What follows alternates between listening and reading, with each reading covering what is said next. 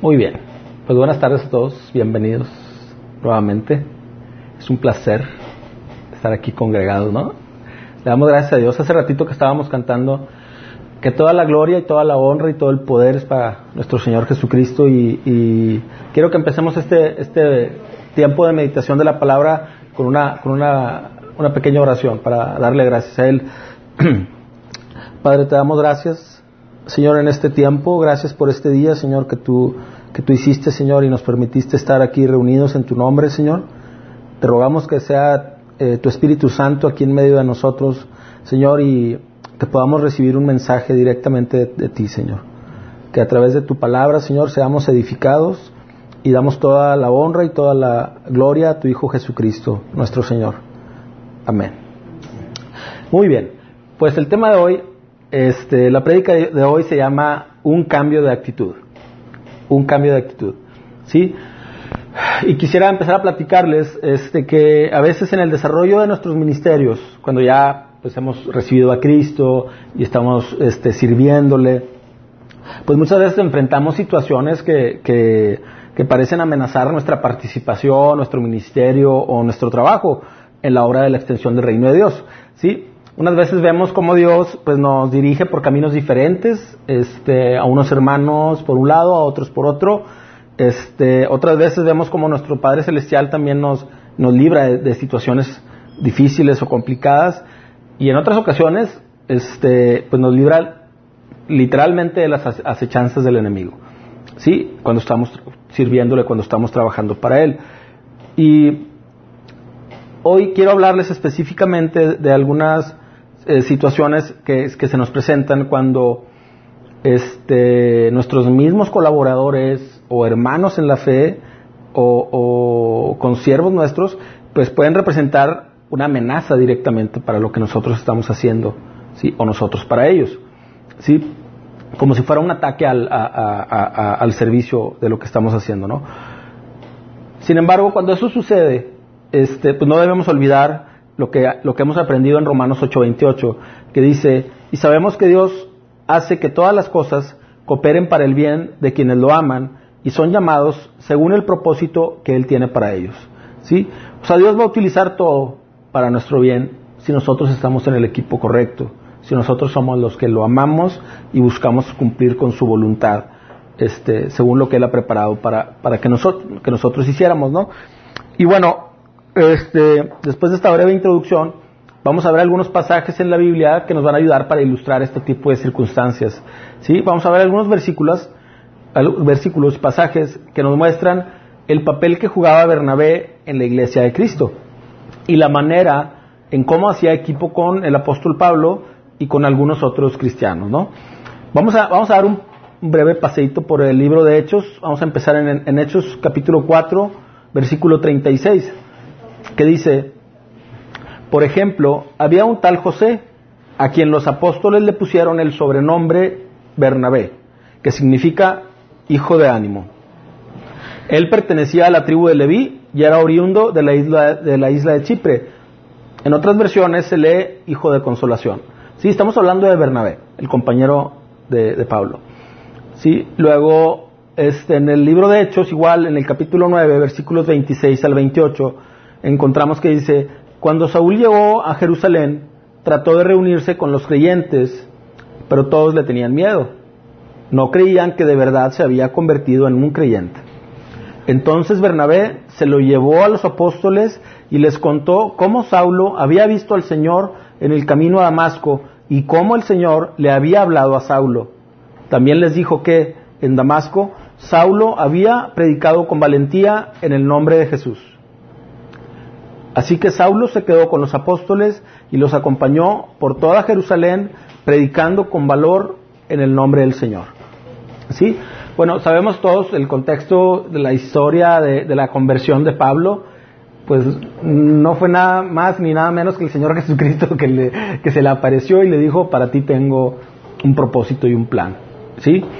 sí y sin embargo, este, cuando ya sucede esa conversión y él va con la iglesia, sí, va, se, reúne con los creyentes en Jerusalén, más bien busca reunirse, pues nadie lo aceptaba porque no le creían. Entonces fue necesario el papel de Bernabé como un, como un mediador, como alguien que le dio una palabra de ánimo y estímulo y dio como, digamos que, por así decirlo, su aval delante de, la, de la, demás iglesia. ¿sí? Entonces, aquí empezaba la relación de Pablo y, de Bernabé. Y vamos a continuar con el libro de Hechos en el capítulo 11, versículos 23 al 25. Dice, cuando él llegó y vio las pruebas de la bendición de Dios, se llenó de alegría y alentó a los creyentes a que permanecieran fieles al Señor. Bernabé era un hombre bueno, lleno del Espíritu Santo y firme en la fe, y mucha gente llegó al Señor. ¿Sí? Aquí está hablando un poquito acerca de lo que estaba sucediendo este, en, otras ciudades, eh, entiendo que es Antioquía, en donde se estaba predicando inclusive a los gentiles, y, pues, ¿sabes qué? La iglesia de Jerusalén dijo, ¿sabes qué? Manda a Bernabé. Lo mandan a él, y aquí dice muy claramente en estos, en estos versículos, porque él era un hombre bueno, lleno del Espíritu Santo. ¿Sí? Entonces, bueno, después de que Bernabé siguió hasta Tarso para buscar a Saulo, y se congregaron allí todo un año con la iglesia, y enseñaron a mucha gente, y los discípulos, y a los discípulos se les llamó cristianos por primera vez en Antioquía. ¿Sí? Entonces aquí empezaba ya a manifestarse el equipo, este equipo misionero tan fuerte y llenos del Espíritu Santo ambos. ¿Sí? Y luego en el mismo capítulo 11 del libro de Hechos, versículos 29 y 30 dice, Así que los creyentes de Antioquía decidieron enviar una ayuda a los hermanos de Judea, y cada uno dio lo que podía. Así lo hicieron, y confiaron sus ofrendas a Bernabé y a Saulo para que las llevaran a los ancianos de la iglesia de Jerusalén. ¿Sí? Luego, en el siguiente capítulo 12, versículos 24 y 25, dice, mientras tanto, la palabra de Dios seguía extendiéndose y hubo muchos nuevos creyentes. Cuando Bernabé y Saulo terminaron su misión en Jerusalén, regresaron llevándose con ellos a Juan Marcos. ¿Sí? Muy bien, y aquí continúan manifestándose las, la, mano de Dios a través de, estos, de, esta, de este dúo, ¿no? Con estos primeros pasajes y versículos, pues yo creo que a todos nos queda claro que, que ambos hermanos, Pablo y Bernabé, pues eran llenos del Espíritu Santo de Dios y que y Dios obraba a través de, de uno como por el otro por igual. Sí, de hecho los usaba grandemente cuando trabajaban en equipo. Incluso también Dios obraba por medio de otros hermanos que, también los acompañaban, ¿sí? Porque ellos no iban solos. Sin embargo, estas manifestaciones del Espíritu Santo y milagros de, conversiones de muchas personas, pues no eran como que una garantía de que todo iba a seguir igual. Más bien, este, algo, eh, algo que iba a pasar más adelante es que ambos iban a experimentar un cambio en sus ministerios que iba a significar un beneficio mayor para la obra de la extensión del reino de Dios. De hecho, este, a veces en el reino de Dios, dividir significa multiplicar. ¿sí? Solamente Dios es capaz de sacar provecho de, ciertas circunstancias para, para, que opere de esta forma. ¿sí? Y vamos a seguir leyendo acerca de este ministerio tan poderoso de, este equipo de misioneros. Sí, en el, en el siguiente capítulo, que es el capítulo 13 del libro de Hechos, voy a leer del 1 al 12, ¿sí? para ver cómo comienza ya el, el, trabajo ahora sí como un equipo misionero, ya, ya cuando son enviados hacia, hacia otras ciudades. Dice, entre los profetas y maestros de la iglesia de Antioquía de Siria se encontraban Bernabé, Simeón, llamado el Negro, Lucio de Sirene, Manaén, compañero de la infancia, de infancia del rey Herodes Antipas y Saulo. Cada día, mientras estos hombres adoraban y, al Señor y ayunaban, el Espíritu Santo dijo, consagren a Bernabé y a Saulo para el trabajo especial al cual los he llamado. Así que, después de pasar más tiempo en ayuno y oración, les impusieron las manos y los enviaron.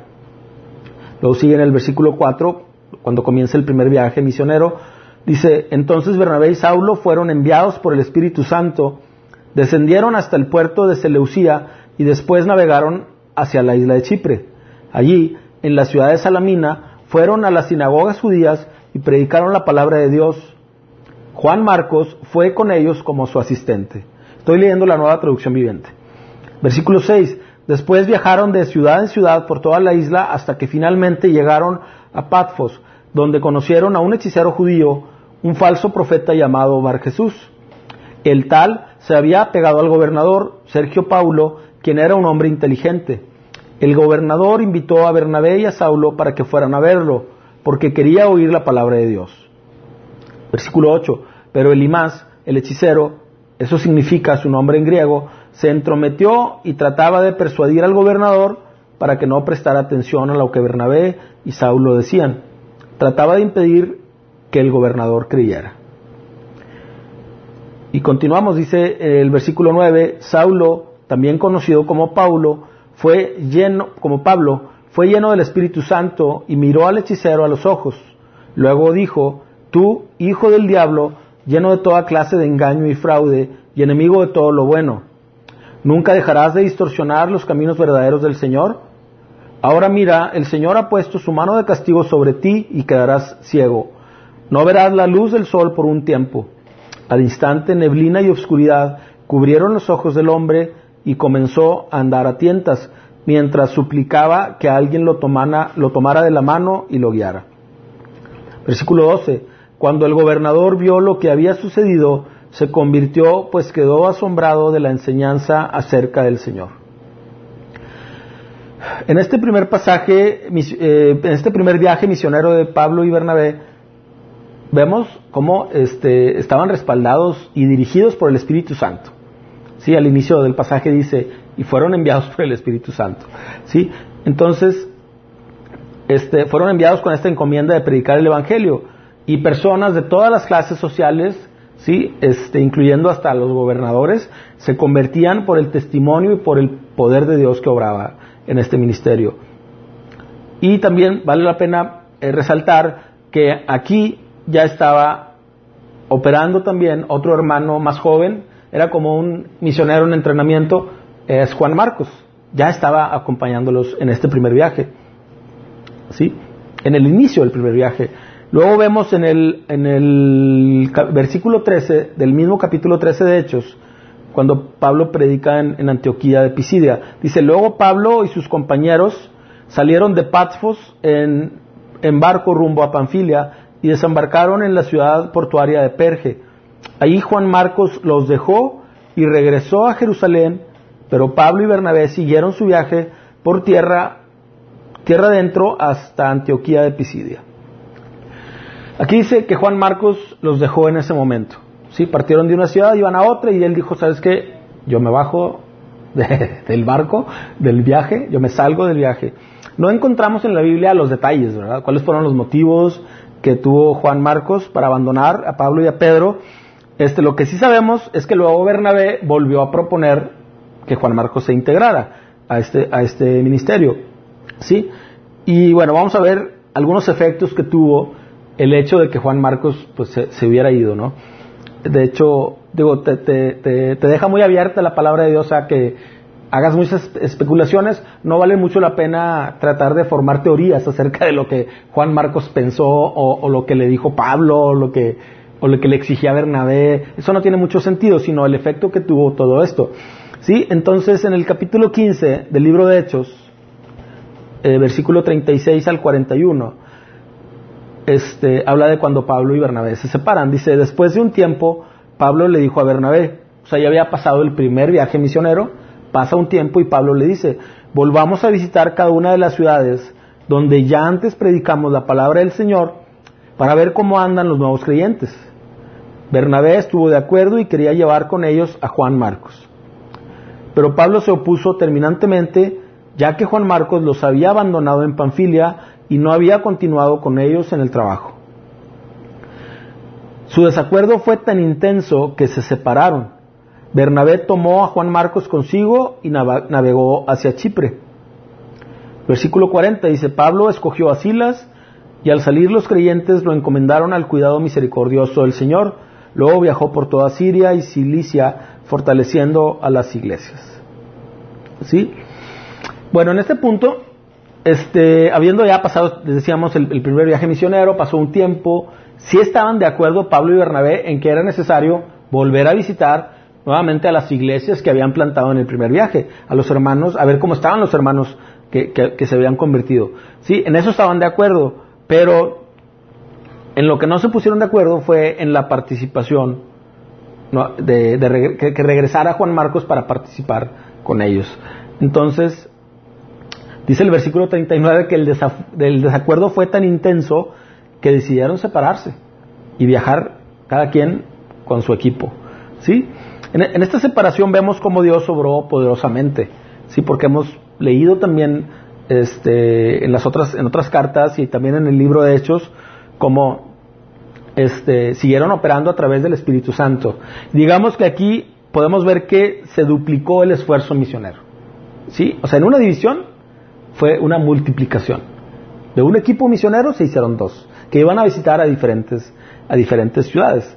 ¿Sí? Entonces ya iban a ser pues, más personas beneficiadas de, de, recibir la palabra del Señor. ¿Sí? Ahorita comentábamos, no conocemos las razones por las que Juan Marcos decidió este, abandonarlos, pero sí podemos saber que Dios usó esta situación pues para, para una extensión del reino más, más poderosa, ¿no? El primer punto que quiero resaltar en este mensaje es que a veces las separaciones entre hermanos en la fe tienen un efecto multiplicador para afectar a nuevos creyentes, a más creyentes, o para edificar de mejor manera al cuerpo de Cristo o a más hermanos. ¿Sí? Tenemos muchos ejemplos en nuestro tiempo y a través de la historia de la iglesia cristiana.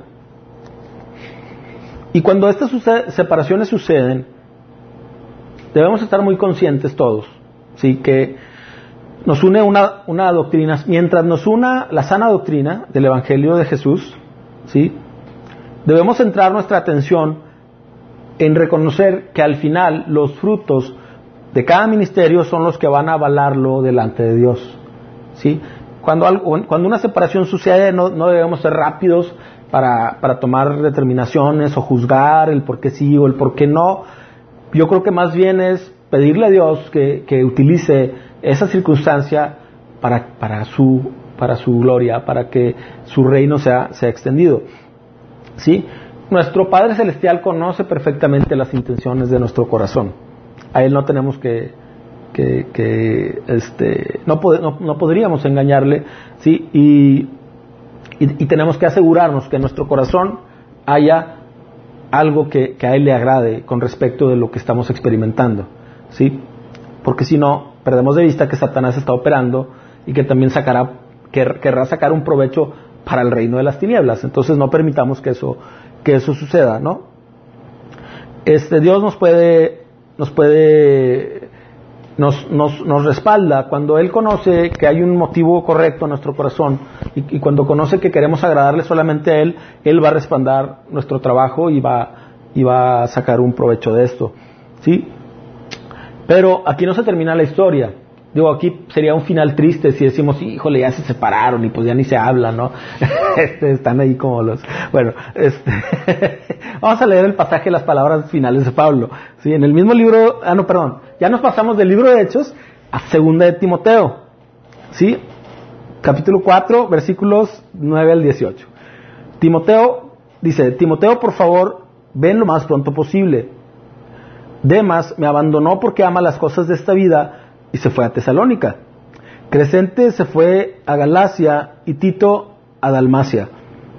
Solo Lucas está conmigo. Trae a Marcos contigo cuando vengas, porque me será de ayuda en mi ministerio. A Tíquico lo envié a Éfeso. Cuando vengas no te olvides de traer el abrigo que dejé con Carpo en Troas. Tráeme también mis libros y especialmente mis pergaminos. Versículo 16. La primera vez que fui llevado ante el juez, nadie me acompañó. Aquí le faltaba hacer cuartito a Pablo, se estaba desahogando un poquito ahí con, con Timoteo. Dice, todos me abandonaron, que no se los tomen en cuenta. Pero el Señor estuvo a mi lado y me dio fuerzas a fin de que yo pudiera predicar la buena noticia en toda su plenitud, para que todos los gentiles la oyeran. Y Él me libró de una muerte segura.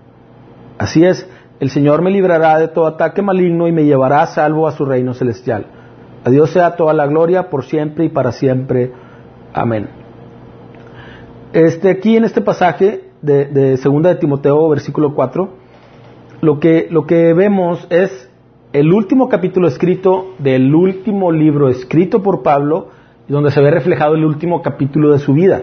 Él ya estaba terminando su vida, ya estaba terminando su ministerio. Y en este punto es interesante leer este, que, que, que, si, que si bien Pablo estaba manifestando inconformidad con Demas, por ejemplo, que dice, ¿sabes qué? Demas ya se fue, me abandonó, pero él porque se fue, porque ama las cosas de este mundo.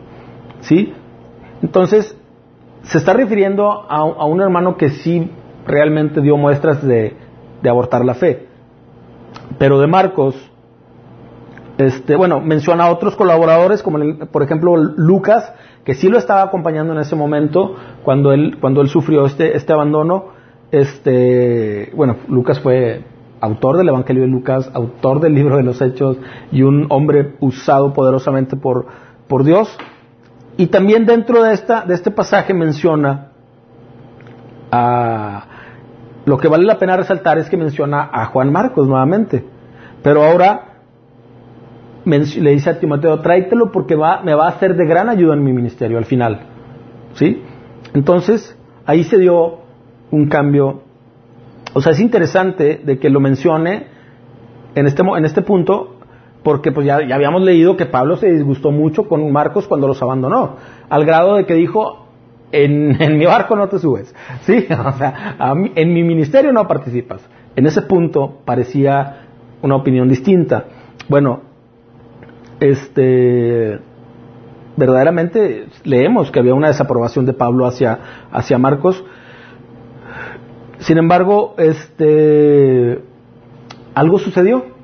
¿sí? En la Biblia no nos explica cuándo ellos se volvieron a, a, reunir, pero sí, sí podemos entender claramente que si en el, en el final del ministerio de Pablo él está pidiendo la participación de, de Marcos, es porque bueno, uno le está, en algún punto le dio la oportunidad de probarse nuevamente, ¿sí? Y Marcos demostró ser un valioso colaborador. Sí, no tenemos los detalles de la transformación de Marcos ni, ni del cambio de parecer de Pablo, pero sí vemos cómo Pablo, Pablo se dio cuenta de que todas las personas podemos cambiar. ¿sí? Y le dio una segunda oportunidad a Juan Marcos para que desarrollara, desarrollara los dones en el equipo de ministerial con él. ¿Sí? Yo no sé nosotros cómo hubiéramos reaccionado si estamos en este proceso de un viaje misionero y Juan Marcos se baja del carro y nos dice ahí se van, ahí se ven. ¿Sí? Tal vez hubiéramos superado el rechazo, tal vez no lo hubiéramos superado, tal vez este, lo hubiéramos interpretado como una oposición a nuestro ministerio o como una descalificación, ¿sí? Este, no sé si lo habríamos perdonado, no sé si tú lo habrías perdonado. Entonces, cuando analizamos estos pasajes, debemos, este, vale la pena que, tomemos en cuenta todo el contexto global de lo que está sucediendo en la obra de la extensión del reino de Dios. No solamente analizar en cómo está siendo afectado mi ministerio, tal vez en cantidad de personas, tal vez en, en, un, hermano que antes hacía una función importante y ya no la está haciendo. Yo creo que tenemos que ver todo el contexto global de cómo Dios va a utilizar esta división. ¿Sí? Y, y, y, y, al contrario, es reconocer que todos necesitamos esta llenura del Espíritu Santo que tenían Pablo y Bernabé, todos la necesitamos en nuestros ministerios. Y, a lo mejor no participo físicamente en tu ministerio, tú que me estás viendo, este, pero sí puedo orar por ti para que tú tengas una llenura del Espíritu Santo y que el poder de Dios sea manifestado a través de todo tu trabajo. ¿sí? Entonces, este, Dios espera que seamos misericordiosos y compasivos, que tengamos paciencia para dar una segunda oportunidad a quienes han caído. ¿Sí? Sea un líder, un consiervo tuyo, un líder en tu congregación, o una oveja a la que tú estás pastoreando. ¿Sí? El hecho de rechazar o desacreditar por completo, o sea, literalmente como, como hemos escuchado, es dar el tiro de gracia a un hermano al primer error, no es el modelo bíblico a seguir. ¿Sí? Si nuestro Señor Jesucristo, quien es perfecto, no, no desechaba a la primera, nosotros que somos falibles, ¿por qué nos atreveríamos a desechar a un hermano? ¿Sí? Ahí está nuestro Señor Jesucristo, ahí este, charlando con Pedro, y Pedro le dice que nada de esto te, que nada de esto te acontezca, y que le responde nuestro Señor Jesucristo. Apártate de mí, Satanás, me eres tropiezo, ¿sí? Pero, pero no lo desacreditó de su ministerio, al contrario, lo puso como un obispo, como un líder en la, en la, en la iglesia, lo usó. ¿sí? Yo creo que muchos hubiéramos descalificado a Pedro, la verdad. Entonces, si estas cosas están puestas aquí en la Biblia, yo creo que es para que veamos cómo esa misericordia y esa compasión y esa paciencia va a ser necesaria en, en, nuestro trato diario como hermanos, en nuestras congregaciones, con otras congregaciones, ¿sí? A veces es una rayita muy delgadita entre identificar que algo no me cuadra a descalificar a un ministerio. ¿Sí? Entonces, híjole, ¿qué papel estoy tomando? ¿Sí? ¿A quién le estoy dando a ganar? ¿Le estoy dando a ganar al reino de Dios o le estoy dando a ganar al, reino de las tinieblas? Entonces, este, hay muchos pasajes, muchos pasajes que nos invitan a ayudar a nuestros hermanos cuando caen. ¿sí? Por ejemplo, Gálatas 6.1, en la nueva versión internacional, dice, hermanos, si alguien es sorprendido en pecado, ustedes, que son espirituales, deben restaurarlo con una actitud humilde. Pero cuídese cada uno porque también puede ser tentado. Santiago 2.13, nueva traducción viviente. No habrá compasión para quienes no hayan tenido compasión de otros. Pero si ustedes han sido compasivos, Dios será misericordioso con ustedes cuando los juzgue. Mateo 7, del 1 al 3, este es clásico, ¿verdad? Porque eh, eh, ah, lo usamos para decir, no, pues no debes juzgar. No juzguen a los demás y no serán juzgados. ¿sí? Eso lo usamos mucho, ¿no? Lo dice, pues serán tratados de la misma forma en que traten a los demás. El criterio, yo creo que es lo más importante de este pasaje, es el criterio que usen para juzgar a otros es el criterio que se les que, es el con el que se les juzgará a ustedes, ¿sí? No tanto que no debamos juzgar, sino que dice Jesús en otro pasaje, juzguen con justo juicio, sí, no a la ligera. Entonces cuando oye, de repente hay algo raro en un hermano, pues, pues avísale, te está tocando estar presente en su vida, pues para ayudarle, para señalarle. Si quieres seguir de terco es otra cosa. ¿sí? También la Biblia enseña los pasos que debemos seguir con, un hermano que está en pecado o, que, o que ya está como, como obstinado con una actitud que no va este, acorde a lo que enseñan las escrituras. ¿Sí? Y luego dice Mateo 9:13. Luego añadió, ahora vayan y aprendan el significado de la siguiente escritura. Quiero que tengan compasión, no que ofrezcan sacrificios. Pues he venido a llamar a los pues no he venido a llamar a los que se creen justos, sino a los que saben que son pecadores. ¿sí? Fíjense cómo lo menciona nuestro Señor Jesucristo. Dice, no he venido por los que se creen que son justos, ¿sí? sino yo vengo por los pecadores. A veces en la posición de la crítica, del descalificar a un hermano, puedo estar cayendo en este error de creer que yo soy justo. Y eso es el yo creo que esa es la posición más peligrosa que podemos tener. Creer que ya no dependemos del poder de Dios para cumplir con su voluntad y para seguir con sus principios. ¿Sí? Muy bien. Ese fue el primer punto acerca de la separación. El segundo punto que me gustaría resaltar, este, el primer punto fue, perdón, la separación, como Dios al dividir multiplica. ¿Sí?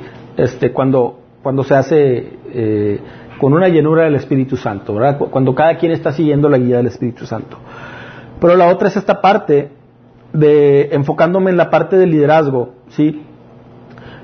Eh, hay una, hay una, una lección que se puede resumir en estas palabras. Dice, debemos darles tiempo a las personas para que maduren y no ponernos a que ejerzan puestos de liderazgo en el ministerio debido a errores que ya han corregido. ¿Sí? Debemos mantener abierta nuestra mente y alentar a las personas a cambiar y a madurar porque no sabemos cómo Dios las usará en su obra. En la persona de Bernabé vemos literalmente que se ganó, él se ganó el apodo de hijo de ánimo, imagínense cómo se la pasaba él, porque él sabía estimular a las personas, él sabía alentarlas y Dios lo usaba para, alentar a sus hermanos. Y dio como resultado el trabajo de Bernabé, dio como resultado que personajes como Pablo, como Juan Marcos, pudieran continuar con sus ministerios y pudieran terminar con las tareas que Dios había preparado para, para ellos. Imagínate nada más, siempre decimos que, oye, pues Pablo, un poderoso apóstol y usado por Dios y escribió media Biblia, o sea, medio Nuevo Testamento. Bueno, pues si no fuera por el estímulo de Bernabé y el respaldo que le dio frente a los otros hermanos, quién sabe lo que hubiera pasado con el ministerio de Pablo. ¿Sí? O sea, así de importante es nuestro trabajo de estimular a las personas cuando necesitan un respaldo. ¿Sí? Entonces, y en el caso de, de, Marcos, pues Marcos se convirtió en un amigo de Pablo y lo podemos ver en cartas a los colosenses o a Filemón, donde Pablo está dando referencias y despidiéndose en sus cartas y, habla, habla muy bien de, de, Marco. Lo señala como un colaborador de él. ¿sí? Y no solo regresó Marcos al ministerio misionero, ¿sí? no, solo siguió en su, en su capacitación como un joven misionero, ¿sí? este, no solo fue utilizado en ese punto, sino que además escribió el Evangelio que lleva su nombre. Imagínate nada más. Si hubiéramos tomado una foto cuando Mar, una foto de, la película, cuando Marcos se baja del equipo y dice, ya no, ya no los acompaño en este primer viaje, ya, hasta aquí llegué. Ninguno le hubiéramos dicho, hubiéramos votado a favor para que él fuera utilizado por Dios para plasmar el Evangelio de Marcos. Vaya, este tiene un impacto grandísimo, fuertísimo, ¿sí? Y bueno, entonces esa es la actitud que debemos tener hacia nuestros hermanos, hacia nuestros líderes. Tú ves un error, pues hay que hacer algo, hay que ayudar en la parte que nos pueda corresponder. ¿sí? Más que señalar un error, sí, sí debemos decirle al hermano, oye, vemos que estás mal, siempre acompañando las escrituras. ¿sí? Este, levanto la tablet porque aquí traigo mi Biblia. este, entonces, siempre digo, nos vamos a ver afectados en nuestro trato diario, en nuestros ministerios, cuando, cuando guiamos a una persona, cuando queremos enseñarle a una persona, como pastores, como maestros, como evangelistas. Va a haber de todo tipo de circunstancias y experiencias.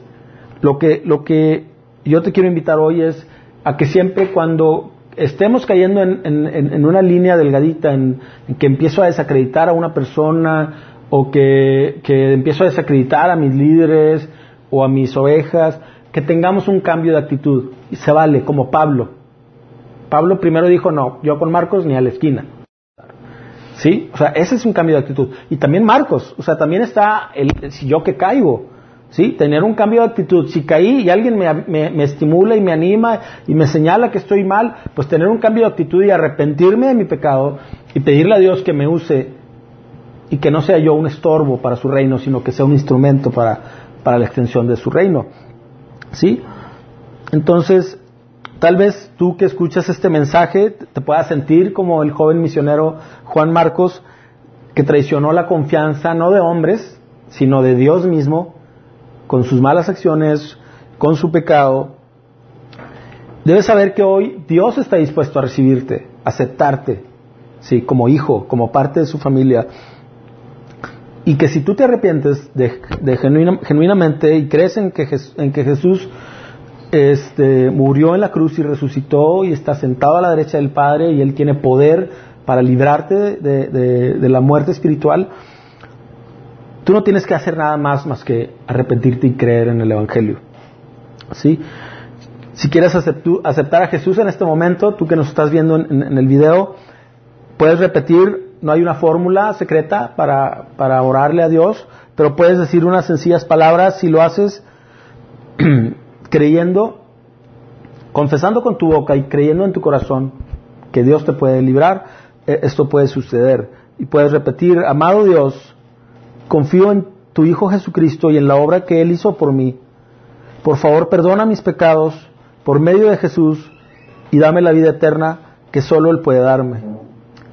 Te lo pido en el nombre de tu Hijo Jesucristo. Amén. Si has aceptado a Cristo, si quieres conocer más a Dios, si quieres tener una experiencia que va a afectar tu vida eterna, puedes comunicarte con nosotros en la página www.minaschurch.org. Este, deja tus comentarios y estaremos complacidos de servirte, de ayudarte y de animarte a, a continuar en tu crecimiento espiritual. Muy bien, y para los que estamos aquí reunidos, me gustaría que termináramos con una oración para, para pedirle a Dios que nos guíe en estos procesos y que sea su Espíritu Santo llenando, llenándonos a cada uno de nosotros y desarrollando nuestros ministerios. Padre, te damos gracias, Señor, en esta, en esta tarde, Señor, aquí reunidos como tu iglesia. Señor, te damos gracias por, por este mensaje, Señor, y te rogamos, Señor, que, que tú nos mandes, tú, nos envíes a nosotros aquí reunidos y a todos tus hijos en cualquier lugar en este mundo, Señor, que, envíes una llenura de tu Espíritu Santo, Señor, para que cada uno de los ministerios que conformamos tu iglesia, Señor, el cuerpo de Cristo, podamos manifestar tu gloria, Señor, y podamos hacer la obra a la que tú nos has llamado. Señor, queremos servirte, Señor, glorifícate, Señor, en nuestras vidas y úsanos, Señor. Perdónanos si hemos fallado, Señor, y, danos de tu favor para superar estas, estas circunstancias que no te agradan, Señor. Te lo pedimos en el nombre poderoso de tu Hijo Jesucristo. Amén. Amén. Y nos vemos la próxima.